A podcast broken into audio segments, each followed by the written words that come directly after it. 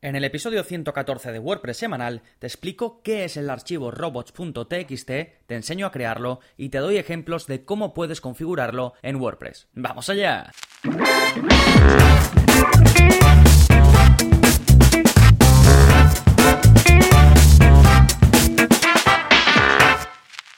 Hola, hola, soy Gonzalo de Gonzalo Navarro.es y bienvenidos a WordPress Semanal, el podcast en el que aprendes WordPress de principio a fin porque ya lo sabes, no hay mayor satisfacción ni mejor inversión que la de crear y gestionar tu propia página web con WordPress. Y hoy vamos a ver un aspecto relativamente importante que puede llegar a ser bastante confuso, pero que creo que voy a despejar muchísimas dudas sobre un archivo del que hay mucha información, hay muchos tutoriales por ahí. Lo que pasa es que si el tutorial que estás viendo no está actualizado, puede llevarte a error y hacer las cosas mal. Así que te voy a decir qué es lo que hay ahora mismo importante en cuanto al archivo robots.txt, que es de lo que vamos a hablar en este episodio, y cómo puedes tú saber qué es lo que tienes que hacer en cada momento sin tener que depender del tutorial de cualquier persona, sin tener que depender de mí, de este episodio o de lo que sea, sino que siempre sepas qué es lo que tienes que hacer en cada momento o qué es lo que Google y otros motores de búsqueda están haciendo para que tú, acorde a eso, tengas un correcto archivo robots.txt,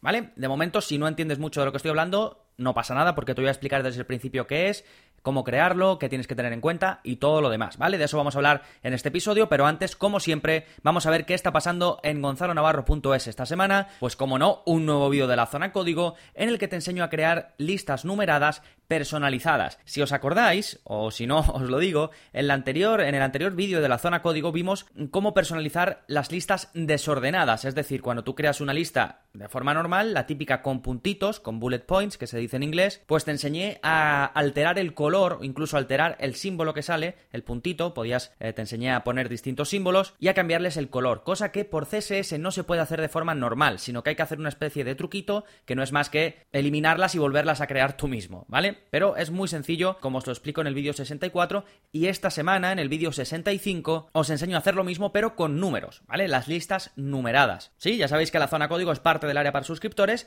y tenéis disponible este nuevo vídeo. Para verlos todos, ya sabéis, gonzalonavarro.es barra códigos, ahí podéis, si no estáis suscrito aún, podéis ver un resumen de cada uno, podéis ver un poquito eh, de qué va el tema antes de, de suscribiros, ¿vale? Para que sepáis de qué va. Y bueno, por supuesto tenéis 15 días de prueba siempre, porque no me cansaré de decirlo, lo que quiero es que probéis el área para suscriptores, que os convence, seguís y si no, me contactáis y no hay problema, ¿vale? Bien, una vez vistas las novedades, eh, vamos con el plugin de la semana, que se llama Instagram Feed y te permite, pues, como te imaginarás, mostrar las fotos de Instagram en tu web de forma actualizada, es decir, que si vas subiendo eh, fotos nuevas a tu cuenta de Instagram, se van actualizando en la web. Y este plugin te permite no solo mostrar eh, fotos de tu cuenta, sino también de otras cuentas o incluso de varias cuentas a la vez. Imagina que, pues no sé, tienes una web en la que hablas de zapatillas de deportes chulas y quieres que en el Instagram, pues a lo mejor lo tienes en la sidebar, en el footer o donde quieras, quieres que en tu web se vaya mostrando, pues por ejemplo, las novedades de Nike, las de Adidas, las de Reebok y lo que sea, ¿vale? Pues puedes hacerlo, puedes hacer que se muestren las últimas fotos de distintas cuentas de Instagram, ¿sí? O si no, de la tuya o de alguien a quien sigas, de lo que sea. El plugin viene con bastantes opciones de, de, personalización para que lo muestres, pues si solo quieres mostrar las cuatro últimas, o si los quieres mostrar en cuatro columnas, o las quieres mostrar, no lo sé, depende, porque si a lo mejor las quieres mostrar en el footer, pues quieres que se muestren muy, muy poquitas, pero si le dedicas una página entera a mostrar eh, un feed de Instagram, pues a lo mejor la, quieres poner en cuatro columnas y que se muestren un montón de fotos, ¿vale? También tienes opciones de si quieres que se muestre el botón de que te sigan en Instagram, los colores, el color de fondo, no sé qué, hay un montón de opciones de personalización y funciona muy bien el plugin, es el que, el que uso siempre que, que tengo que, mm, que poner un feed de Instagram en alguna web que hago para clientes, siempre uso este plugin. Y luego, esta es la versión gratuita, por supuesto tiene una versión avanzada que te permite hacer bastantes más cosas, eh, algunos detalles, por ejemplo, si quieres que aparezca algo cuando haces hover, cuando pasas el ratón por encima y quieres que se vea algo concreto en la imagen, pues esto estaría, por ejemplo, en la versión Pro y algunas otras cosas, ¿vale? Lo puedes ver en, en el enlace que te dejo en la parte del plugin de la semana, ¿vale? Recuerda, este es el episodio 114. Y ahora y así nos metemos de lleno con el tema central del programa y vamos a ver el archivo robots.txt en detalle. Vamos a ver qué es, si es importante para el SEO, cómo puedes crear el tuyo y qué tienes que tener en cuenta, qué tienes que poner ahí en ese archivo. También te voy a hablar de cosas que la gente recomienda pero que ya no son prácticas actuales, que esto era antes, te voy a decir cómo puedes comprobar si tu robots.txt está correcto y además te voy a dar ejemplos de referentes, de gente que se dedica a esto del SEO y que los tienen actualizados o más o menos porque vamos a ver que algunos eh, que son bastante referentes tienen alguna cosilla que tampoco está muy actualizada, ¿vale? Bien, pues vamos allá. En primer lugar, ¿qué es el archivo robots.txt? Bueno, es básicamente un archivo que da indicaciones a los motores de búsqueda, como por ejemplo Google, de qué tiene que rastrear en tu web y cómo tiene que hacerlo. Y luego, en el caso de WordPress, podemos, podríamos hablar de dos tipos de archivo robots.txt. Uno que es virtual, es decir, que no lo encuentras físicamente en ningún lugar, si tú accedes a los archivos de tu web no está ahí, pero sí que tienes un archivo robots.txt o sí que Em, se aplican las funcionalidades que tendría este archivo, ¿vale? Esto es cuando tú no lo creas. Cuando tú no creas este archivo, WordPress te lo crea por defecto. Cuando tú instalas WordPress, ya tienes un archivo robots.txt, aunque es virtual. No, no, lo ves entre los archivos de tu web. Si accedes por FTP, no va a estar ahí. ¿Sí? Este sería un tipo, el que se genera cuando tú no haces nada, o físico, que ya es si tú lo creas o utilizas algún plugin, como por ejemplo Yoast, que esto lo vemos en el curso de Yoast, para crearlo. Y en el caso de que estemos hablando del físico, que es lo normal, lo normal es que tú lo crees para que puedas pues modificarlo a, tu gusto, pues se va a encontrar en la raíz de tu instalación de WordPress. Es decir, cuando accedes a los archivos de tu web, ya sea por FTP, ya sea por el cPanel de tu hosting, pues entre todo eso que te va a aparecer ahí va a estar el archivo robots.txt y si no está, pues lo metes tú, ¿vale? Que vamos a hablar de ello más adelante. Y luego, si quieres comprobar si lo tienes o cómo lo tienes, simplemente tienes que teclear en el navegador tuweb.com barra robots.txt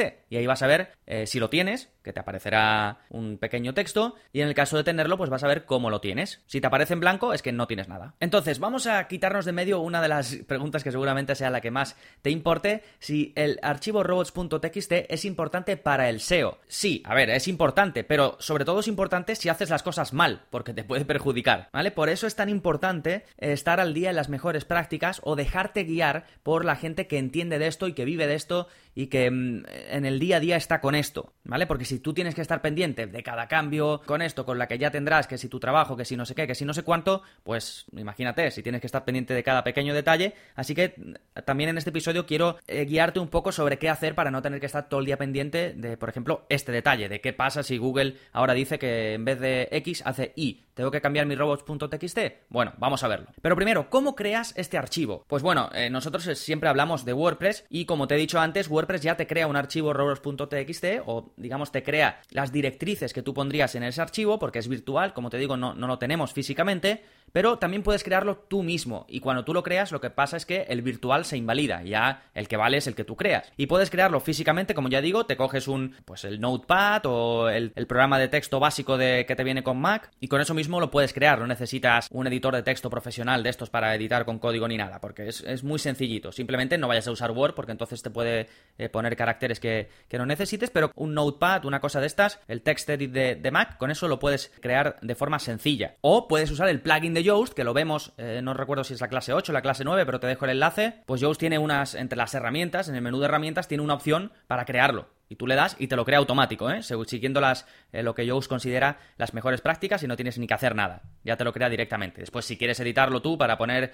alguna cosa especial, puedes hacerlo directamente también en Yoast o puedes irte al archivo que Yoast ya te ha creado en tu instalación de WordPress, abrirlo y editarlo ahí. Ahora, ¿qué meto dentro? ¿Qué pongo ahí en ese archivo que algunos dicen que es tan importante, otros dicen que, que no lo es tanto? Algunos dicen que hay que, mm, bueno, hay que poner ahí mil reglas, mil cosas para que sea bueno para el SEO, para que todo vaya genial. Pues bueno, vamos a ver Em, qué es lo que tenemos que poner. A mí, como te digo, lo que me gusta es guiarme por los expertos en esto, los que viven de esto, los que saben, los que están en el día a día de Google y demás. Por ejemplo, uno de los referentes sería Yoast, porque es una empresa que se dedica al SEO y además en WordPress. Pues si, ves el suyo, que te dejo por aquí el enlace, pero vamos, si no vas a yoast.com barra eh, robots.txt y ves el suyo, está prácticamente vacío, igual que el mío, porque yo me guío, como te digo, me guío por, por Yoast. Pero hay que tener en cuenta que cada uno puede tener peculiaridades, es decir, no puedes coger e irte a alguien por ahí, copiarlo y ya está. Puedes, pero cuidado, porque es, si ves que hay muchas cosas que son raras que tú no sabes qué son, pues a lo mejor a ti no te aplican. Por ejemplo, el de Yoast lo que hace es bloquear una página de su web donde tiene una herramienta. No sé si lo conoces, pero Yoast tiene una herramienta que te da sugerencias eh, para conseguir eh, long tail keywords. Esos son palabras clave largas, ¿vale? Por ejemplo,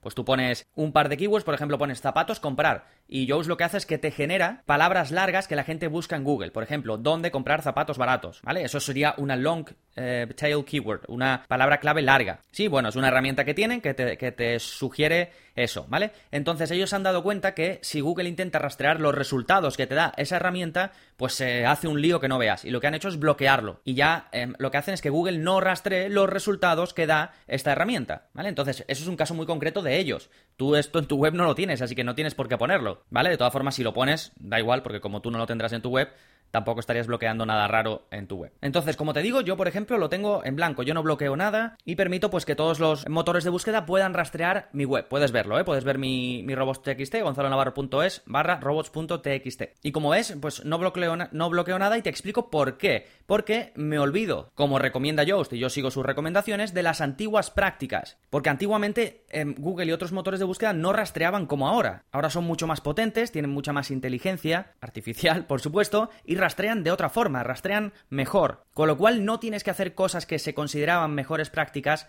como por ejemplo bloquear la carpeta WP Includes o la carpeta WP Content barra plugins. ¿Por qué? Pues bueno, esto sencillamente porque ya lo hace WordPress. De hecho, el propio Yoast abrió un ticket en, en WordPress para que corrigiesen eso. Entonces, lo que hace es que WordPress ya por sí bloquea esto, bloquea la carpeta WP Includes, entonces tú no tienes que bloquearla en tu archivo robots.txt. No es necesario porque ya lo hace WordPress por ti. Y luego WordPress em, había una cosa que se puso bastante de moda que era dar acceso o permitir que eh, Google pudiese rastrear una cosa, un archivo que se llama adminajax.php. Pues esto también lo corrigió WordPress, así que tampoco hay que hacerlo, ¿vale? Esta es una cosa que se recomendaba bastante, tampoco tienes que hacerla. Otra cosa que tampoco es necesario que hagas es bloquear el archivo wp content barra plugins. ¿Por qué? Porque eh, Google eh, lanzó un mensaje en el que decía que no se debería ni bloquear ni los archivos JavaScript ni los archivos CSS. Y como los plugins tienen estos archivos, pues no debes bloquear esta carpeta para que em, Google pueda acceder a ellas. Y tampoco es necesario, algo que es también muy común y que te lo vas a encontrar por ahí bastante, bloquear la carpeta WP admin. Porque si lo haces, estarás dando pista a los hackers. Y si no haces nada,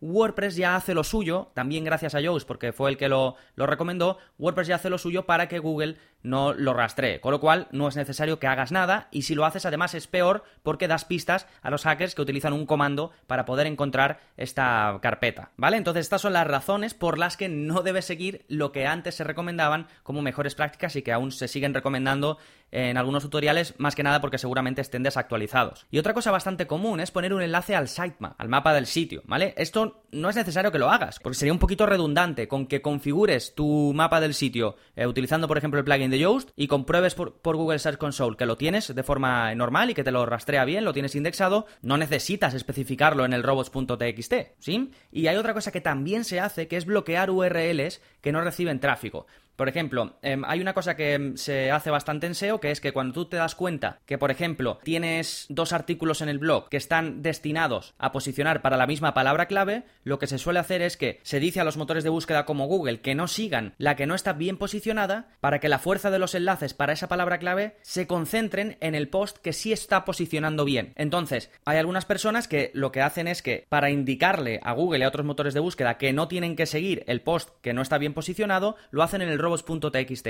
Pues bueno, esto no es la mejor práctica. La mejor práctica es hacerle un no follow y, no, y un no index, que lo puedes hacer de forma sencilla utilizando el plugin de Yoast, simplemente accediendo pues al post en cuestión a través de WordPress, yéndote a la parte del gestor de Yoast, yéndote avanzado y decirle pues no index y no follow, ¿vale? Y ya está. Y así lo haces de la forma correcta y no haciéndolo en el robots.txt que no es necesario y no es lo correcto porque eso te lo bloquea. Mientras que lo que tienes que hacer es no indexarlo, que eso se hace con no index, ¿vale? Esto todo lo vemos en el curso de Yoast, ¿eh? Si estás suscrito eh, puedes verlo sin problema y si no, pues búscalo en Google porque es una de las cosas más comunes que se puede hacer con Yoast y vas a encontrar muchísima información. Bien, todo esto es lo que no es necesario que hagas y también es el porqué de que lo tenga, por ejemplo, tan sencillo, que no tenga prácticamente nada, de que algunas personas lo tengan, digamos, prácticamente en blanco, que Yoast lo tenga prácticamente en blanco también. Y entonces, una vez lo tienes tú, como tú quieres, seguramente, pues si lo quieres tener como el mío, no vas a, a poner prácticamente nada, o si lo tienes un poquito diferente, pues te recomiendo que te vayas a Google Search Console y que utilices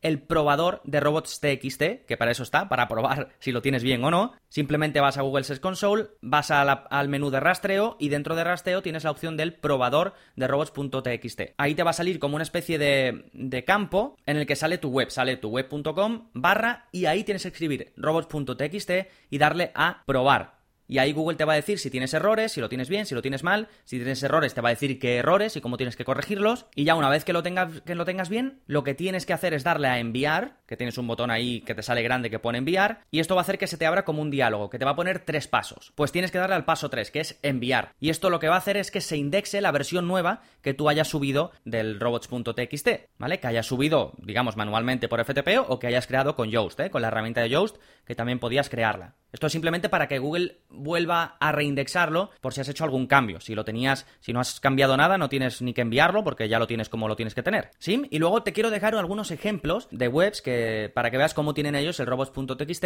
pues de gente que se dedica al SEO y demás. Por supuesto te dejo el de Yoast. Ellos siempre, yo, si te quieres guiar por alguno, guíate por ellos, teniendo en cuenta que cada caso es concreto. Por ejemplo, ya te he explicado que ellos bloquean una cosa que tú es que en tu web no vas a tener siquiera, así que no tienes eh, por qué bloquearla. Pero guíate por ellos porque están al día, incluso gracias a ellos hacen cambios en WordPress para que se haga todo correctamente. Entonces el de ellos os dejo el enlace. Os dejo también el de Romo Alfons, que es un SEO español muy conocido, y él por ejemplo tiene una cosa que antes era necesaria, pero que desde que Yoast habló con WordPress para que hiciesen ciertos cambios, ya no es necesario. Por ejemplo, él tiene un allow y un disallow, allow es permitir y disallow es no permitir, pues él por ejemplo bloquea el acceso al WP admin, que ya no que eso no hay que hacerlo porque ya lo hace WordPress y además da acceso a lo que te comentaba yo antes del admin ajax.php que ya tampoco hay que hacerlo porque ya esto lo corrigió WordPress y ya tiene acceso Google a esto y no tienes por qué hacerlo tú directamente. Pero vamos, por lo demás no tiene nada más, simplemente da acceso a todo y ya está, lo tiene bastante sencillo.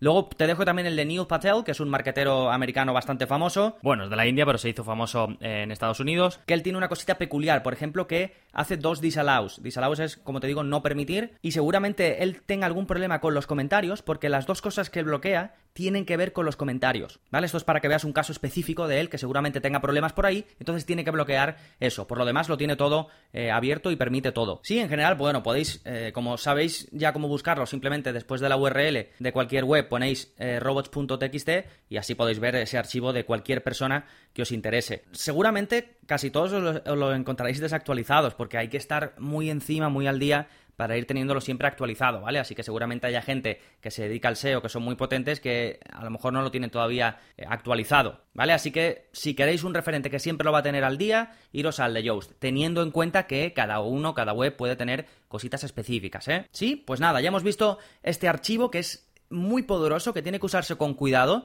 sobre todo no poner cosas que, con las que la puedes liar, así que lo más seguro es tenerlo pues lo más en blanco posible. Si tienes dudas, no hagas nada, mejor. Incluso utiliza la herramienta de Yoast para generarlo y que Yoast te lo va a generar, digamos, con las mejores prácticas. Luego a lo mejor sí podrías hacer alguna cosita que lo mejore, bloqueando algo o permitiendo algo, pero bueno, por lo general lo que te genera Yoast te va a ir bien. Sí, también que tengas en cuenta lo que ya he comentado de que con los años Google ha cambiado la forma en la que rastrea las webs, así que las antiguas mejores prácticas ya no van a ser válidas. Guíate por alguien que viva del SEO, como por ejemplo Yoast, y así vas a estar siempre al tanto sin ningún problema. Y recuerda, para seguir aprendiendo a gestionar tu negocio o proyecto con WordPress, puedes probar el área para suscriptores durante 15 días y sin compromiso alguno. Entras, le echas un vistazo, por ejemplo, al curso de deseo, a los cursos que quieras. Hay más de 25 cursos ya. También puedes ver la zona código, donde te enseño a personalizar tu web sin usar plugins. Simplemente copias y pegas el código que yo, que yo te pongo ya vas a tener lo que yo te esté explicando funcionando en tu web. Por supuesto, me puedes contactar por soporte para que compruebes de primera mano qué tal es el soporte que te doy. Y si estás contento después de los 15 días, pues no haces nada. Y si no, me contactas, oye Gonzalo, que no quiero seguir, te devuelvo los 10 euros